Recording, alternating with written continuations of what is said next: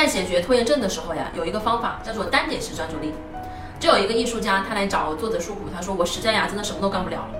因为我每天要干的事情实在太多了。然后这个作者就到他家里一看，哎呀，这个家里面乱七八糟的。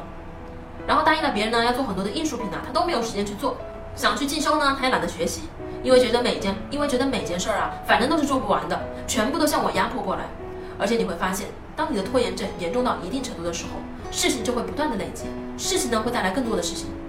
好多人呢都会陷入这样混乱的生活当中出不来。后来这个作者呀就给他提建议，就说你试试看啊，就是单点式的专注力，不要把注意力啊放在身边那么多的事情上，你就做一件事儿，给自己呀要求低一点，就做一件事儿，比如说叠被子，你现在就把这个被子给叠好了，就这么一件事儿，周围乱成什么样都没有关系，先把被子给叠好。当你把被子叠好以后，你欣赏一下，嗯，叠得很好，然后扫地，扫地完了以后呢拖地，对吧？作者就告诉他了这个方法。过了半个月以后啊，这个艺术家来找他，就说好神奇呀，说我现在做事情的效率啊，真的高了很多，而且我觉得做事儿啊，没有以前那么难了。为什么呢？我们在之前啊，反复的讲过一个概念，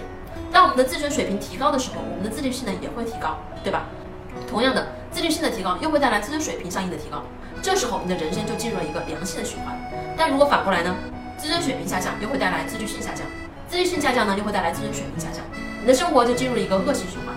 所以啊，仅仅是从单点式专注这一件事上进行切入，你都可以提高自己的，你都可以很快的提高自己的自尊水平，就是这么一个意思。